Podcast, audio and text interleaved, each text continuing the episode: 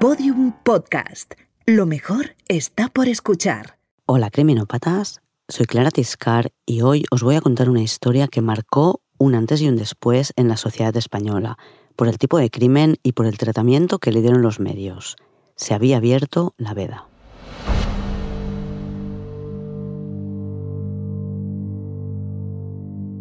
Esta es la historia de un crimen terrible que pervive en la memoria colectiva, no solo por ser atroz, sino por las horas de televisión que alimentaron la polémica y la controversia sobre la investigación. Rápida, pero también plagada de errores. Se cumplen 30 años de un crimen que no se ha olvidado y del que siguen quedando muchas dudas.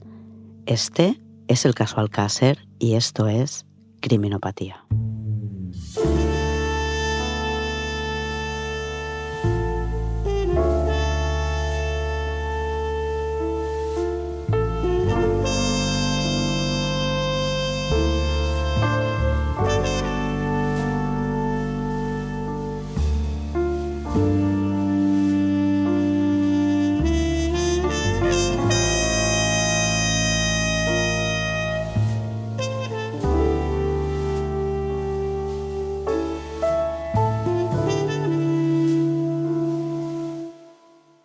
Es viernes 13 de noviembre de 1992 y estamos en Alcácer, un pueblo en el que viven poco más de 7.200 personas a unos 15 kilómetros de Valencia.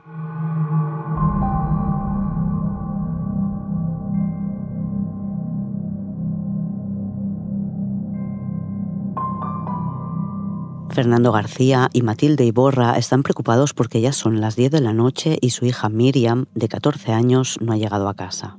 Al mediodía, al salir de trabajar, Fernando ha recogido a Miriam, que estudia primero de BUP en Catarroja, y estaba esperando el bus para volver al Cácer. Las compañeras de clase de Miriam, que también estaban en la parada del bus, aprovechan el viaje y suben al coche. Fernando las lleva a cada una a su casa, pero no se encuentran muy bien, tiene la gripe. Matilde, su mujer, le recomienda que se meta en la cama y que después de comer se tome la tarde libre. Miriam come con su padre, su madre y sus dos hermanos han comido antes. Después descansa un rato tumbada en la cama. Más tarde se arregla. Como es habitual, lleva dos pendientes desparejados. Uno de ellos es un corazón a juego con un anillo que también se pone. Pantalones y camiseta de la marca Chippy, que está muy de moda entre los adolescentes, y una chaqueta tejana Levis, un clásico, también muy de moda en los 90.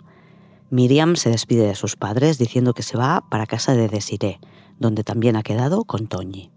Lo último que han sabido de Miriam es cuando más tarde ha llamado a casa para preguntar a su padre si podía llevarlas a Color, una discoteca light.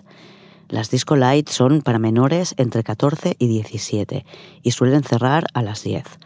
Color está en Picassent, el pueblo de al lado, y hoy celebran allí una fiesta del instituto para recaudar fondos para el viaje de fin de curso, algo también muy típico en los 90. Color es una disco muy popular, tiene una larga historia, ha cambiado de nombre recientemente y ofrece sesiones light. El propietario de la disco, que sabe que hay muchos chicos de Valencia que se desplazan hasta Picassent para ir a Color, monta un sistema de autobuses y furgonetas para llevar y traer a sus clientes. Matilde es quien ha contestado la llamada y le ha dicho a Miriam que su padre estaba en la cama y que de todos modos eran las 8, tarde ya para ir a color. Matilde, que es de Alcácer de toda la vida, como Rosa Folk y Vicente Hernández, los padres de Desiree, llama a Rosa, con quien tiene una buena relación. Rosa le dice que Desiree tampoco está en casa. Desiree, de 14 años, está repitiendo octavo de GB. No le gusta estudiar, no se le da bien. Tiene ganas de terminar, cumplir los 16 y ponerse a trabajar. Le gusta nadar y patinar. Los sábados va a clase de natación y antes de arreglarse para salir con sus amigas ha dejado preparada la bolsa. Toñi sube a casa de Desiree, viste un jersey de lana ancho y largo, unos vaqueros estrechos y unos botines de ante. Desiree se pone unos tejanos con una camiseta blanca y una chupa de cuero. Alguien llama al interfono y Desiree dice que ya bajan. Es Miriam. Rosa no lo sabe. Se entera cuando la madre de Miriam la llama. Desiree se despide de su padre, que tiene la salud delicada, y cuando se despide de su madre le dice que van a ir a ver a Esther, su mejor amiga desde que eran muy pequeñas, que está con fiebre en casa.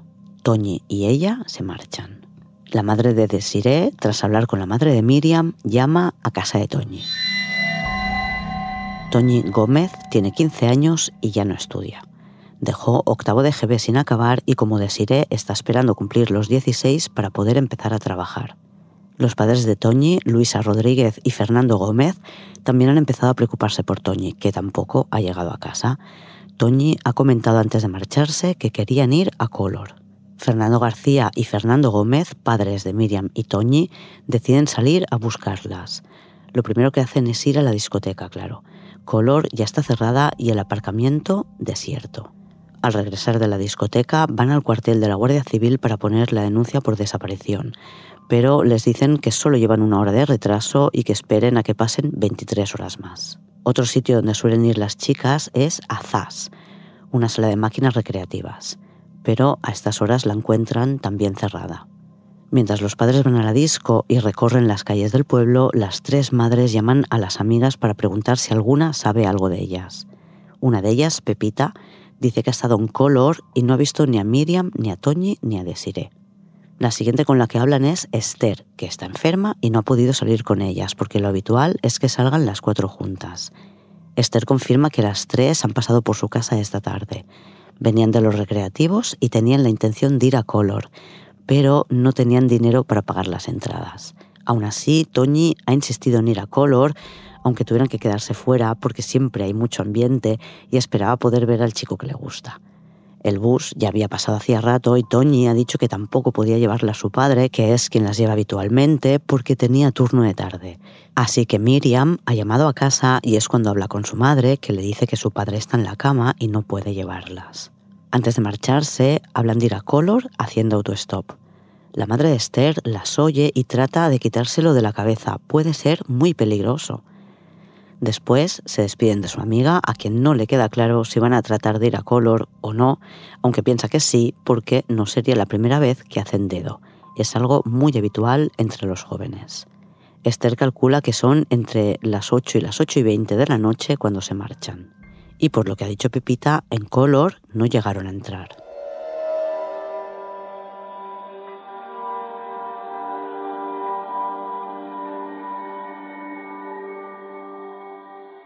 La noche pasa sin noticias de las tres chicas. Al día siguiente, sábado 14 de noviembre, la desaparición de las tres amigas ya ha corrido por todo el pueblo. La Guardia Civil pidió 24 horas antes de tramitar la denuncia y los padres han buscado toda la noche por el pueblo y han hablado ya con todo el mundo. Un amigo de Desiree, Antonio, cuenta que él las vio cuando se marchaban de Zas, los recreativos, le preguntó a Desiree si pensaban ir a Color, porque casi todo el mundo iba a ir a Color aquella tarde por la fiesta del Insti. Desiree le dijo que les gustaría, pero que no sabía porque se estaba haciendo tarde y todavía tenían que ir a ver a Esther. Las familias se organizan y pegan carteles por todo el pueblo y las poblaciones de alrededor. En pocas horas han distribuido 15.000 carteles por la comarca de Lorta Sud y Valencia Capital. El teniente de alcalde de Ayuntamiento de Alcácer José Manuel Alcaina organiza las primeras búsquedas con el apoyo de la policía local. Reúnen a 200 voluntarios que buscan por Alcácer y Picasen. Tienen claro que no se trata de algo planificado, si ni siquiera llevaban dinero para pagar la entrada de la disco. Además, Desiree dejó preparada la bolsa para poder ir a nadar el sábado. Alcaina consigue que ese mismo sábado por la noche hablen de la desaparición de las tres amigas de Alcácer en las noticias de Canal Nou. Al día siguiente, el domingo día 15, la prensa valenciana ya recoge la noticia que se extenderá en cuestión de horas a la prensa y la televisión de todo el país. En la zona cero, Alcácer aumentan los voluntarios y se organizan partidas dirigidas por protección civil acompañados de grupos de vecinos. Amplían la búsqueda a 50 kilómetros a la redonda. Buscan en casetas, pozos, carreteras en una de estas búsquedas campo a través, un 4x4 atropella a dos personas, una de ellas, un joven voluntario de protección civil, muere en el accidente. El miércoles, el programa Quién sabe dónde, producido por Paco Lobatón, trata la desaparición de Desiree, Toñi y Miriam en horario de máxima audiencia. Y Nieves Herrero, conductora del programa de los jueves en Antena 3, contacta con los padres para ofrecerles su apoyo. Fernando García, el padre de Miriam, tiene muy buena disposición para salir en televisión. Tiene claro que para que la investigación siga viva, los medios tienen que hablar del caso. Así que deja su trabajo en la fábrica de colchones y sus hermanos seguirán pagando un sueldo para que pueda centrar su tiempo y energía en encontrar a Miriam. Se erige como portavoz de las familias de las niñas de Alcácer, como ya las llaman en la prensa. Con 14 y 15 años ya son adolescentes. En este caso, la infantilización de las víctimas sirvió para despertar mayor atención y que el público empatizara inmediatamente con sus familias. Toda España estaba pendiente de Desiré, Toñi y Miriam. Casi una semana después, el jueves 19 de noviembre, Francisco José Herbás, un chico de Alcácer de 20 años, y su novia Luz López, de 19, van a la Guardia Civil para explicar que llevaron en su coche a las tres chicas la tarde que desaparecieron. Cuentan que las vieron haciendo dedo en el último semáforo de Alcácer, muy cerca de casa Esther. Ellos iban en dirección a Picasen para llevar el coche al taller explican que las dejaron en una gasolinera que hay en la entrada de Picasen. Color está al otro lado del pueblo. La Guardia Civil pregunta si conocían a las niñas. Luz dice que no las había visto nunca y él comenta que las conoce de vista del pueblo, que sí conoce a la familia de una de ellas. Y cuando preguntan por qué han tardado tanto en ir a explicarlo, él responde que se enteró por los periódicos, pero que no tenía claro si eran las mismas chicas a las que llevaron en su coche. Las fotos de los primeros carteles eran distintas a las que usaron después, y puede que eso fuera un factor para que no tuviera claro si eran las mismas. Dice que esperó a confirmarlo con su novia y decidieron ir a contárselo a los investigadores. Hay quien no se lo cree, claro. Si él las conoce de vista del pueblo, no tendría que tener claro que eran a las que había llevado en su coche desde el primer momento pero quizás se asustó, pensó que podrían considerarle sospechoso y aplazó el momento de contar lo que sabía, esperando a ver si aparecían. Sobre por qué dejarlas en la entrada del pueblo y no llevarlas hasta la disco, si tenían que llevar el coche al taller y estaba a punto de cerrar, creo que tiene sentido que decidieran dejarlas ahí. Al día siguiente, viernes 20 de noviembre, José Antonio Cano Llázar, que es el chico que le gusta a Toñi, declara ante la Guardia Civil que se cruzó con ellas en Picasen el día que desaparecieron. Estaban a pocos metros de la gasolinera en la que dice Herbás que las dejó. Él iba en moto por la calle Jaume Primé, volvía de la discoteca Color, y ellas andaban en dirección contraria, hacia Color. Sabiendo Toñi que el chico al que quería ver ya no estaba en la disco, intentaron ir igualmente o decidieron regresar a casa.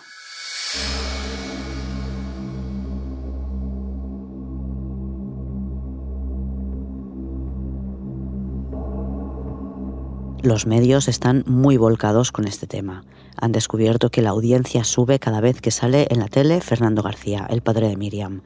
Cada pequeño avance de la investigación se comparte y es discutido en las tertulias. Fernando García lo contará años después, sabe que los medios necesitan novedades para seguir hablando del tema, de modo que cuando no hay nada nuevo que contar, él se encarga de crear la novedad. El sábado día 21, cuando ya se ha cumplido una semana de la desaparición, una vecina de Picasen dice que vio a las tres chicas subirse a un coche blanco en el que ya había tres o cuatro personas. El coche estaba en la esquina de la calle Jaume I con la calle Paraguaita es una ubicación que está muy cerca de donde el chico de la moto las vio. Como suele pasar en estos casos, hay avistamientos de las chicas en todas partes, pero los investigadores no reciben ninguna pista fiable. Fernando hará todo lo que se le ocurra para que los medios no dejen de hablar de la desaparición de las tres chicas usan técnicas de marketing. Por ejemplo, en el programa Quién sabe dónde, cuando Fernando usa su último turno de palabra para pedir que no se pierdan el programa de Nieves Herrero de mañana en otra cadena. En realidad no hay ninguna noticia que dar. Lo que ocurrirá es que Esther, la amiga que se quedó en casa porque estaba enferma, saldrá a cantar una canción dedicada a las chicas desaparecidas. Un equipo de la Unidad Central Operativa de la Guardia Civil, la UCO, se desplaza al Alcácer pero la investigación no avanza, no tienen ningún hilo del que tirar. Fernando García, el padre de Miriam, además de tratar con los medios, intenta comprobar todas las pistas que le llegan, pero no puede comprobar todas las llamadas porque en algunos casos le dicen que están en alguna casa. Él lo intenta y algunos le abren la puerta de sus casas, pero en otros sitios no consigue entrar. Intenta que la Guardia Civil entre en una finca señalada que a él le da muy mala espina y como no hay nada que refuerce la sospecha, la Guardia Civil le dice que un juez nunca va a aprobar una orden de registro. Fernando dice que le insinúan que si hubiera una carta o algo así sería diferente. Así que él se encarga de que la Guardia Civil reciba esa carta.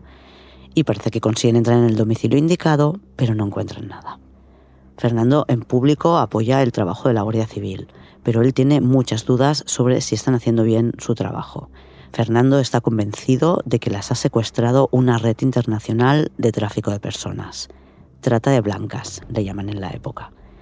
Por eso imprimen carteles en varios idiomas que distribuyen en países europeos y africanos. En toda la etapa de búsqueda imprimirán 5 millones de carteles. La Guardia Civil no cree en la versión del secuestro, por eso se peinan montes con perros rastreadores, buscan en pozos, en lagos, cuevas, lo habitual cuando se buscan cadáveres. El 2 de diciembre las familias van a ver al ministro de Interior que se compromete a no dejar de buscar hasta que las encuentren. Pero eso no satisface al portavoz de las familias que quería carta blanca para poder entrar en todos los domicilios que alguien hubiera señalado como el lugar en el que ocultan a Miriam, Toñi y Desiree.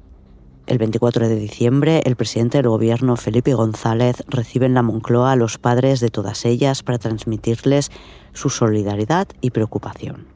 Al día siguiente es Navidad y se cumplen seis semanas de la desaparición. 1992 acaba sin haberlas encontrado.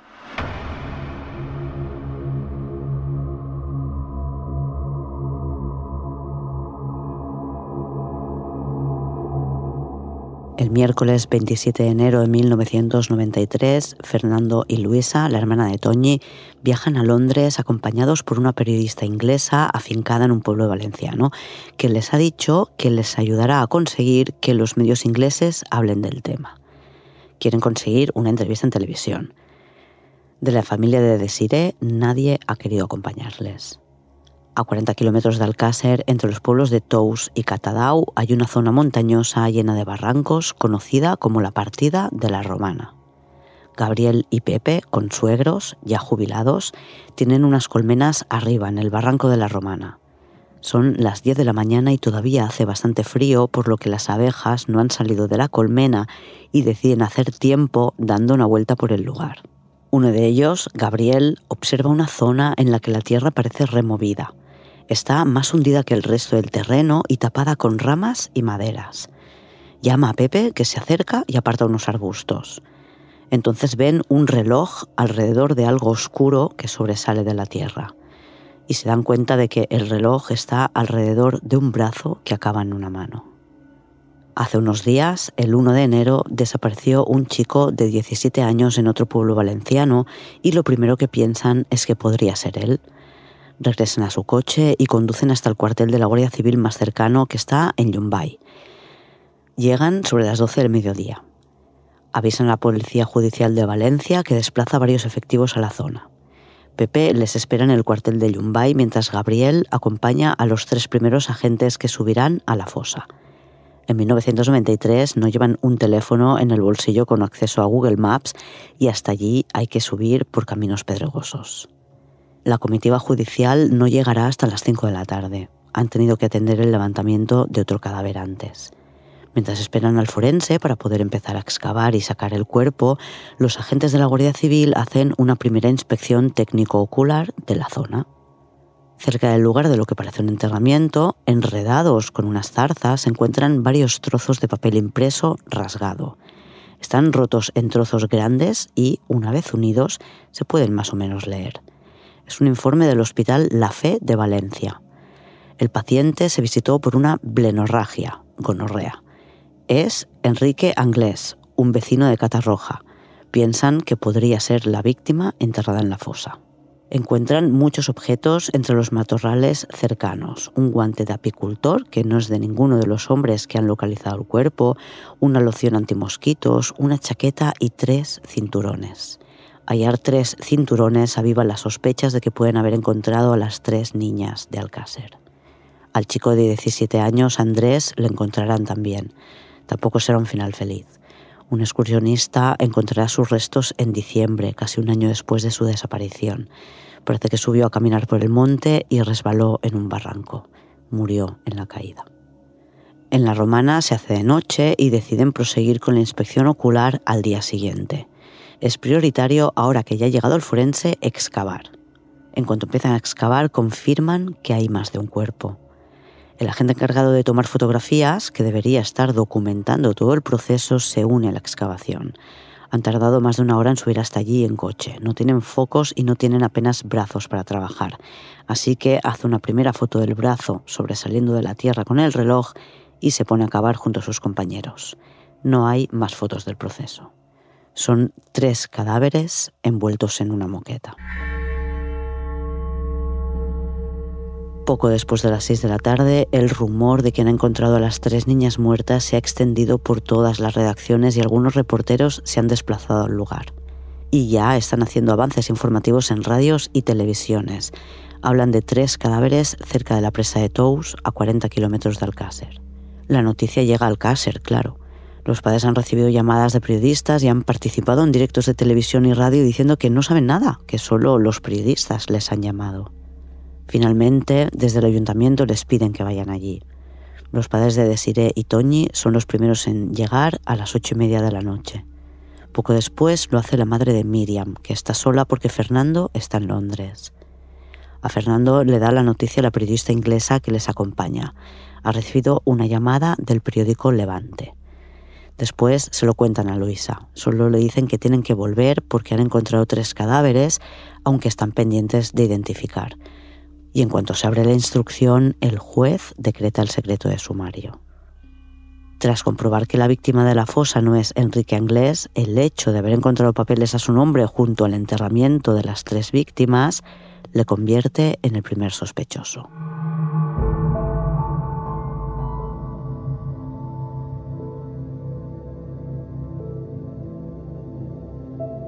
Enrique Anglés, a quien llaman Enriquito porque se llama igual que su padre, tiene 23 años. Es esquizofrénico y tiene una discapacidad intelectual. Su familia es conocida en Catarroya, un pueblo a menos de 10 kilómetros de Alcácer, porque son nueve hermanos. Los abuelos Anglés, con sus hijos, emigraron a Brasil a principios de los años 50. Su padre, Enrique Anglés, tenía 33 años cuando en 1959 se casó en Brasil con su madre, Neusa Martins, de 19. La primera hija, Divina, nació ese mismo año. Enrique Anglés, padre, solía trabajar de cocinero, pero en las épocas en las que no tenía trabajo se marchaba a cazar caimanes para vender la piel. En 1967, los Anglés Martins decidieron abandonar Brasil con sus cuatro hijos por la penuria económica en la que vivían. Llegaron a Barcelona a bordo de un transatlántico italiano en el que el más pequeño de sus hijos, Antonio, de pocos meses, se puso muy enfermo. La madre cree que es por su culpa. Lo único que tenía para darles de comer era papilla de harina de alubias. Alubias que siempre estaban infestadas de ratas y por mucho que trataba de separar los excrementos antes de machacarlas para hacer papilla, temía que más de uno se lo hubiera colado. El pequeño, una vez tratado en un hospital de Barcelona, sobrevivió y la familia se trasladó a Valencia, donde Enrique Padre tenía una tía que había reservado para ellos una casa en alquiler en un barrio de Barracas de Catarroya. En mayo de 1969 nace Enrique Anglés, hijo al que llamarán Enriquito. Este es el primer sospechoso de la Guardia Civil, el titular de los papeles del hospital. Cuenta Neusa que un día, cuando era muy pequeño, el niño tuvo un accidente. Cocinaban en una hoguera. Neusa estaba haciendo la comida y Enriquito se subió al respaldo de su silla. Ella se levantó para ir a por más leña y el niño cayó de espaldas al suelo. Quedó tendido, con los ojos en blanco y los párpados temblorosos. No había forma de llevarle al médico, así que lo que hizo la madre fue tirarle agua fría en la cabeza durante mucho rato hasta que el pequeño reaccionó. En junio de 1971 nació Dolores, que de mayor cambiará el nombre por Kelly. En septiembre de 1972, Roberto. Ya eran siete y no podían mantenerles. A los tres mayores, Davinia, Ricardo y Luis, los dejaron a cargo de monjas de beneficencia. Los niños volverán a casa, uno con una herida en un pie que se complicará y que le dejará de por vida con una pierna mucho más corta que la otra. Pero la niña ya no volverá. Cuando abandone el hogar de las monjas irá a vivir con los abuelos anglés, que para entonces han vuelto de Brasil y visitará a su familia muy ocasionalmente. Los dos pequeños, Mauricio y Carlos, son de 1978 y 1979. De los nueve hijos, tres tienen enfermedades mentales, Enrique, Ricardo y Luis. Neusa Martins explica que sus genes no se mezclaban bien con los de su marido, que ella no quería hacerlo, pero que su marido se lo hacía cuando ella estaba dormida y se quedaba embarazada. Neusa sufrió varios abortos, alguno sin saber siquiera que estaba embarazada y que le produjo una infección que casi la mata y tras la que quedó sorda de un oído. Enrique padre bebe y Neusa trabaja en un matadero de pollos por las noches, donde dice que ha matado a 23.000 en una sola jornada. A los pequeños se los lleva con ella para no dejarlos solos en casa y poder alimentarles. Los años pasan, los chicos crecen y Antonio destaca entre ellos. Es inteligente y tiene claro que quiere tener una buena vida, llena de lujos y dinero. Lo de trabajar lo intentó y vio rápidamente que no era para él. A los 14 años trabajó para una empresa de máquinas recreativas y le despidieron porque robaba tanto como podía. Cuida su físico, presume ser vegetariano y convierte la planta baja de su casa en la guarida de su red de tráfico de drogas. El 27 de enero de 1993, justo cuando han terminado ya la exhumación de los cuerpos, a las 8 de la noche, agentes de la UCO, la Unidad Central Operativa de la Guardia Civil y de la Comandancia de Valencia, llegan al edificio en el que vive Enrique Anglés con su madre, Neusa, y varios de sus hermanos. Hace poco que viven allí, más adelante os cuento. El piso en el que viven ahora es una cuarta planta. Un agente vigila la entrada al edificio, otro el patio interior en la tercera planta se queda otro agente vigilando y uno más se dirige hasta el último rellano en el que está la entrada a la azotea. Un grupo de agentes preparados para entrar en la vivienda llaman a la puerta de casa de los anglés. No les abren. Les dicen que no pueden entrar sin una orden judicial, de modo que dos de los agentes se marchan para ir al juzgado a solicitar la orden. Veinte minutos después, sin que haya llegado la orden judicial, Neusa deja que la Guardia Civil entre en su casa que está en su habitación con su novio. Y en la casa hay otro chico que se identifica sin problema. Es Enrique Anglés. Le detienen inmediatamente y se llevan también en calidad de testigos a Kelly y su novio.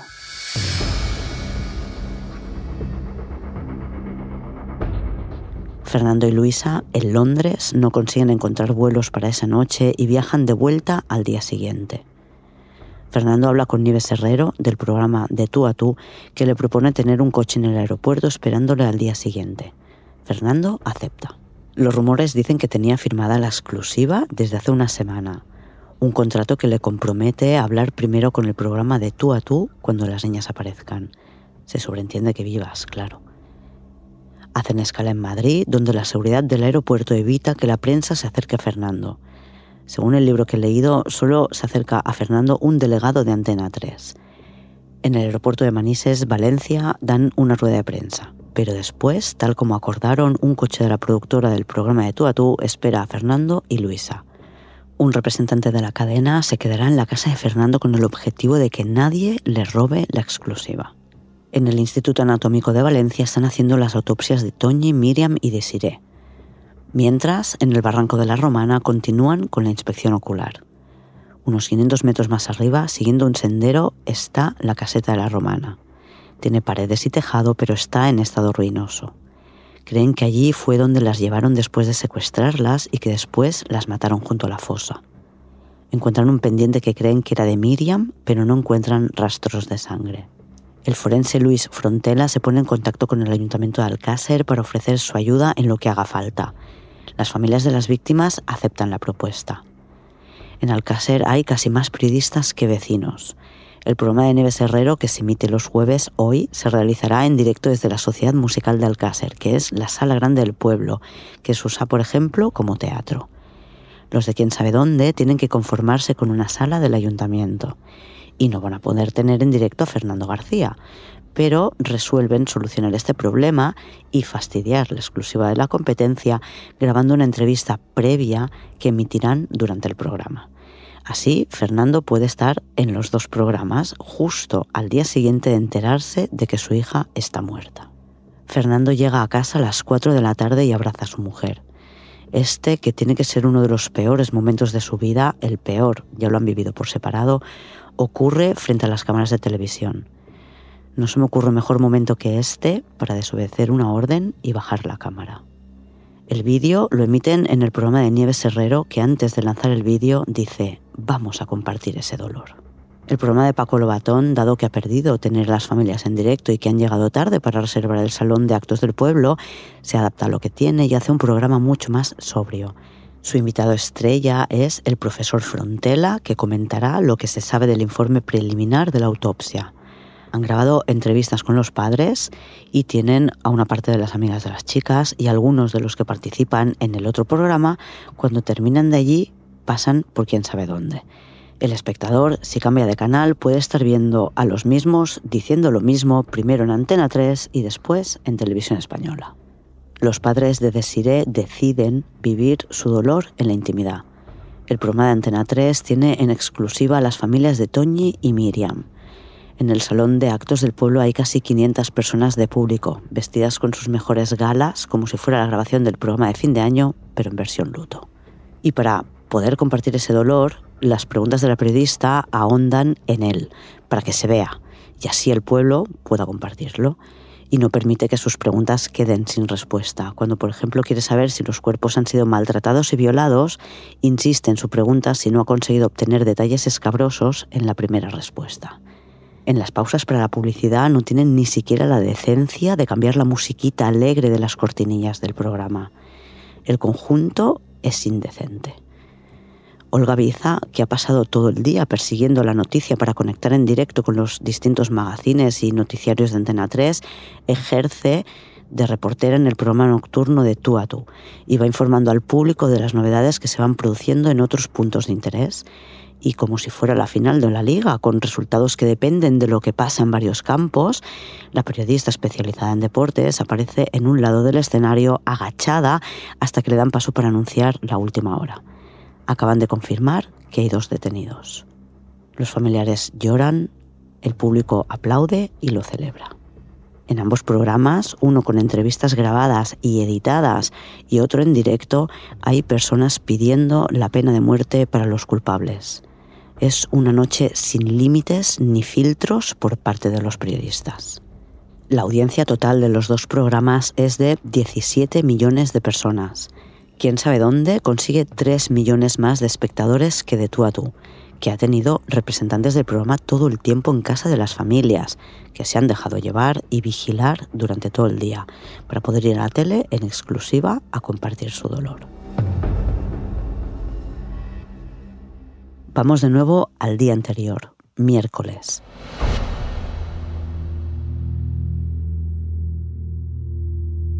habíamos dejado a la Guardia Civil en casa de los Anglés. Se han llevado a Kelly y Enriquito. En casa queda Neusa, que tiene una forma muy peculiar de hablar con una mezcla de brasileño, castellano y valenciano.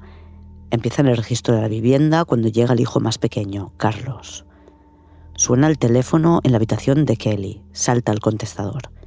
Escuchan todos en silencio. Es la voz de un hombre joven dice ser Rubén y le pide a Kelly que le diga al rubio que le espera allí donde dejaron la maneta de la moto. La puerta de la vivienda se abre y entra un chico con el pelo más oscuro en las puntas que en las raíces. Parece que hace unas semanas se tiñó el pelo de moreno. Está sorprendido de encontrar Guardia Civil en la casa. Neusa dice que no es ninguno de sus hijos. Él se identifica como Miquel Ricard y dice que no tiene ni idea de quién es el rubio y que Rubén, que es quien en teoría acaba de llamar, es un chaval de Catarroja. Cuando Ricard les dice que conduce un Opel Corsa blanco, dado que hubo un testigo que aseguró haber visto a las chicas subir a un coche blanco, deciden llevárselo al cuartel para interrogar de forma oficial.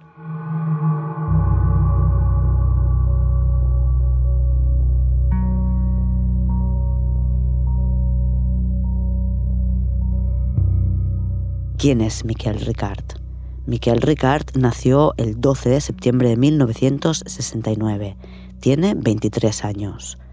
Tuvo una infancia dura, no al principio. Su padre era ebanista y su madre cuidaba de él y de su hermana pequeña. Cuando Miquel tenía 5 años, su madre murió en un ataque de epilepsia. Sé que el padre la encontró muerta al regresar del trabajo. Aunque no encontró la confirmación, temo que Miquel y su hermana estuvieran allí cuando ocurrió.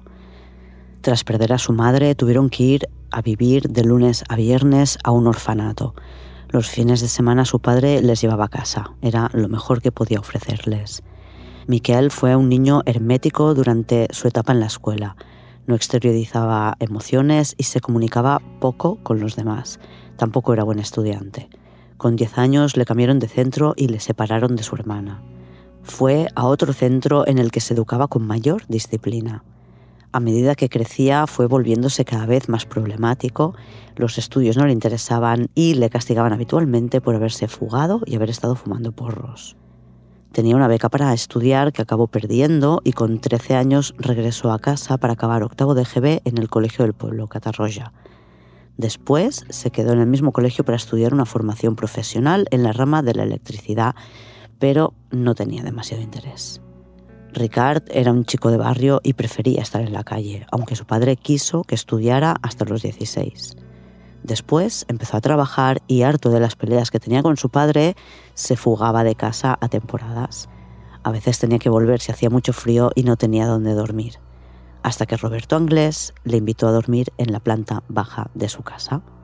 Y Miquel Ricard aceptó.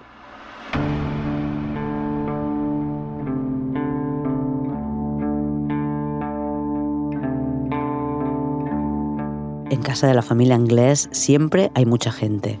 Quedan siete hermanos, los dos mayores ya no viven en casa. Una está casada y con hijos y el otro en un hospital psiquiátrico. Kelly, la única chica, tiene una habitación para ella sola, cerrada con llave. Tiene hasta su propia línea telefónica. Es el único espacio de la casa que está limpio y recogido. En la planta baja las ratas son compañeras constantes. El padre se dedica a cazarlas y a matarlas ahogándolas en un balde de agua. Antonio suele dormir en el desván, donde guarda pequeños alijos de droga. No le gusta tener demasiada cantidad en casa, no se fía de nadie y sabe que la policía podría entrar en cualquier momento. Si eso ocurriera, tirarían la droga al pozo. Después os hablo del pozo. Antonio tiene alquilados varios apartamentos en los que guarda droga y dinero, y los usa para llevar a las chicas, claro. Pero vive en la casa familiar. Si no está en el desván, duerme en el comedor, que es donde está el televisor. El resto se pelean por las habitaciones, porque en esta casa, además de los hermanos Anglés, están todos los amigos que pasan por ahí, como Ricard, o Rubén, a quien Antonio roba el DNI para falsificarlo. Ricard vive en casa de los Anglés hasta los 19. Entonces se va a vivir con Loli, su novia, que tiene una pensión y gracias a ese dinero se compra un coche. El coche convierte a Ricard en un buen activo para Antonio Anglés, que empieza a mirarle con otros ojos. Ricard y Loli tienen una hija, pero acaban rompiendo y Ricard regresa a casa de los Anglés. Consume heroína, aunque cree que no está enganchado porque él no se pincha, se la fuma. Según algunas fuentes, Enrique Anglés confiesa el crimen cuando le interroga la Guardia Civil. Dice que mató a las tres chicas porque no quisieron bailar con él en color. Enrique tiene una discapacidad intelectual de la que la Guardia Civil se da cuenta enseguida cuando le preguntan por su visita al Hospital La Fe de Valencia para tratarse de una enfermedad venérea, dice que él nunca ha ido allí por eso, que seguramente fue su hermano Antonio, fugado de la cárcel, el que fue a tratarse. Dice que se parecen un poco y que a veces su hermano usa su documentación. Kelly, en lugar de responder preguntas sobre Enrique, que es por lo que en principio la han traído hasta aquí, las responde sobre otro de sus hermanos, Antonio de quien ella dice que hace mucho que no sabe nada porque, recordemos, está fugado de la cárcel y por casa no le han visto. Ya de madrugada le llega el turno a Miquel Ricard. Su lenguaje corporal le delata cuando le enseñan las fotos de Toñi, Miriam y de Siré. No puede evitar temblar. Dice que sabe quiénes son porque ha visto los carteles por todas partes cuando le indican que hace unas horas han encontrado sus cadáveres y que junto a la fosa había un papel a nombre de Enrique Anglés, no sabe explicar cómo ha llegado el papel hasta allí. Dice que el 13 de noviembre estaba en la cárcel, que él vive con su pareja, Loli, y la hija de ambos en Benetúser, el pueblo que está entre Alcácer y Catarroya, y que no sabe nada de lo que le ha podido pasar a las chicas, pero que seguro que Enrique no ha tenido nada que ver. Le define como un enfermo mental totalmente inofensivo.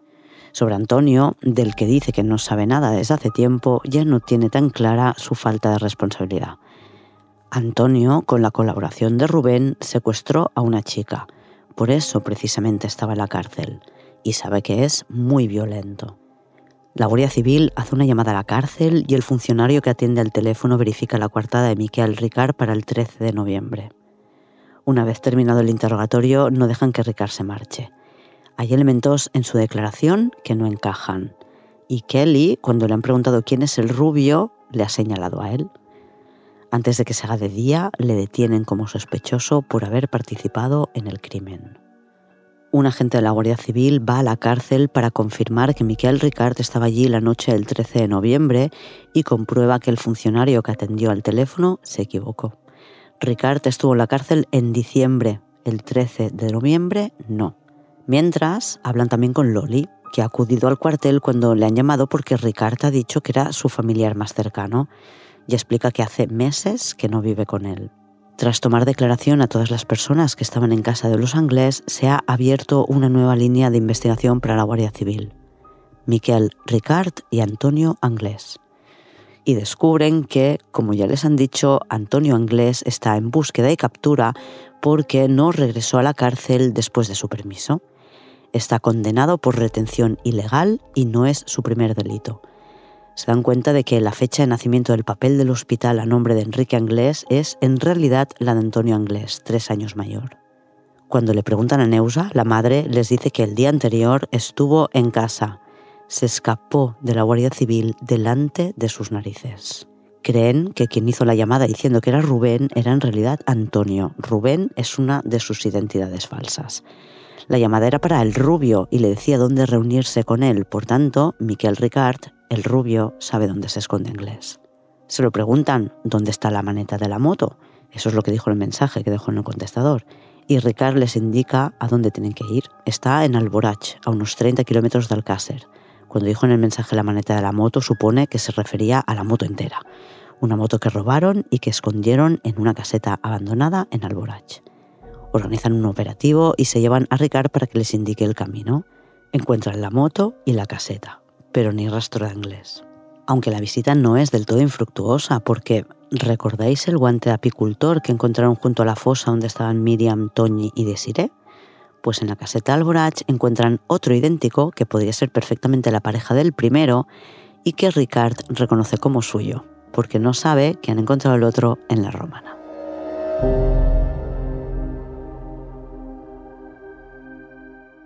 Tras dos días de búsqueda intensa de Antonio Anglés, el sábado 30 de enero es el funeral de las tres amigas al que acuden 30.000 personas.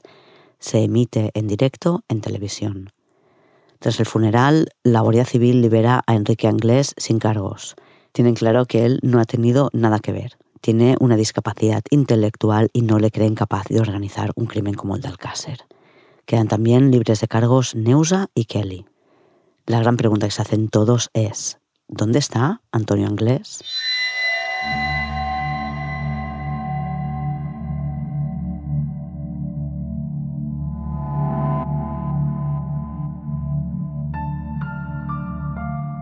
Aunque en 1993 se ofrecen varias versiones de lo que ocurrió y la Guardia Civil lo niega incluso 30 años más tarde, Antonio estaba en casa de su madre cuando la Guardia Civil quiso entrar para detener a Enrique.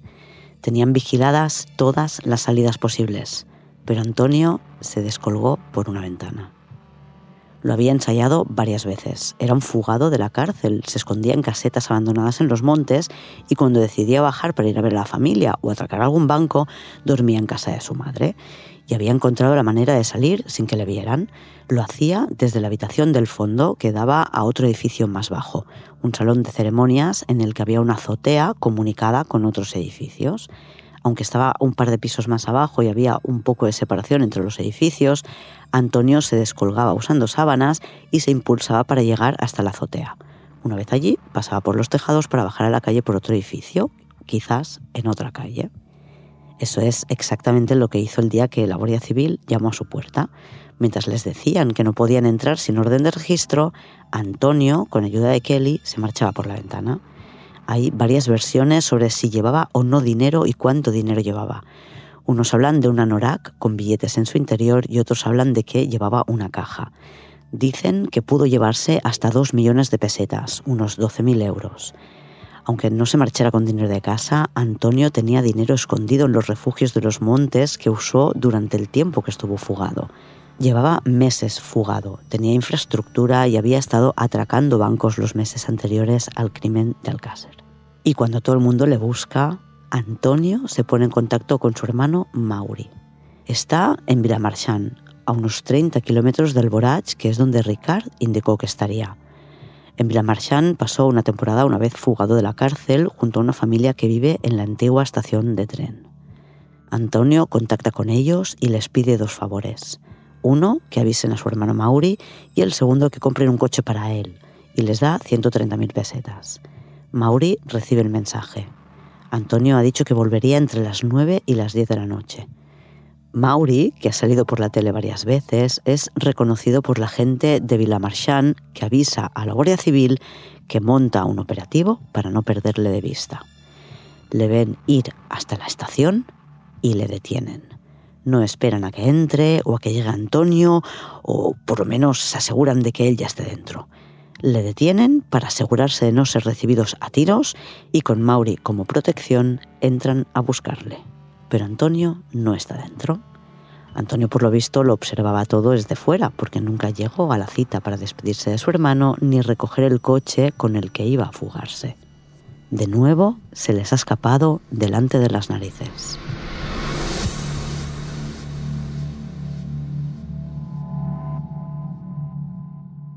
Y vamos a dejarlo aquí. Esta historia continuará en el próximo episodio. Hasta la semana que viene, criminópatas. Criminopatía es una serie producida por Podium Podcast. Escrita, dirigida y presentada por Clara Tiscar. Diseño sonoro, Pablo Sánchez. Editora jefa, Ana Rivera. Editor creativo, Eugenio Viñas. Producción ejecutiva, Lourdes Moreno Cazalla. Todos los episodios en podiumpodcast.com y en todos los agregadores.